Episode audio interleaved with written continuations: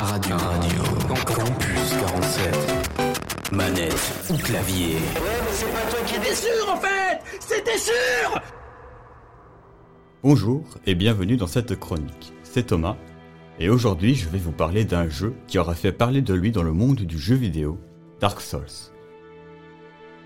Dark Souls, premier du nom, est un jeu vidéo sorti en 2011 de From Software Studio, un studio japonais, réalisé par Hidetaka Miyazaki, aussi connu récemment pour avoir créé Elden Ring.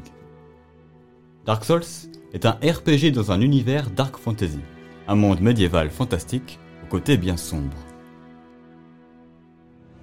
Tout commence dans un monde où la vie, la mort et le temps n'existaient pas.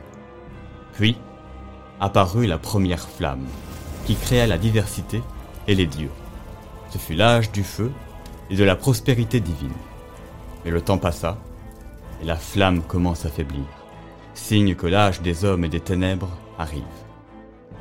Mais une prophétie selon laquelle nous, le joueur, un humain mort-vivant capable de revenir à la vie après chaque défaite, serait capable de restaurer la première flamme.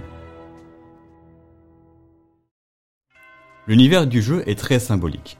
On y parle de dieux voulant repousser la fin d'un âge, de morts-vivants maudits condamnés à vivre éternellement jusqu'à perdre la raison, ou de personnes cherchant à trouver sa place dans ce monde chaotique. C'est un univers sombre et tragique, rempli de mystères, incitant le joueur à découvrir cet univers riche et la philosophie derrière chaque personnage, et le tout accompagné d'une bande-son de Motoi Sakuraba, très discrète et très poétique, présente que lors des boss ou les moments clés de l'histoire. L'histoire du jeu n'est pas révélée de manière linéaire, ce n'est qu'à travers la description des objets et les quelques lignes de dialogue avec d'autres personnages que l'on peut la reconstituer. Mais malgré tout, il reste des zones d'ombre qui ne sont pas expliquées et qui sont encore sujets à interprétation. Si des personnes sont intéressées par l'histoire et l'univers du jeu, je recommande une chaîne YouTube qui s'appelle Vati Vidya, qui prend le temps d'expliquer chaque aspect de l'univers de Dark Souls. Il est en anglais, mais il existe d'autres chaînes YouTube en français qui expliquent l'histoire du jeu tout aussi bien.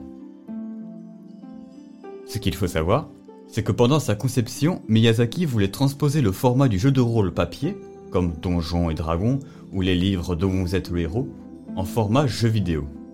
Et en jouant à Dark Souls, on ressent très clairement que cela a été sa source d'inspiration principale.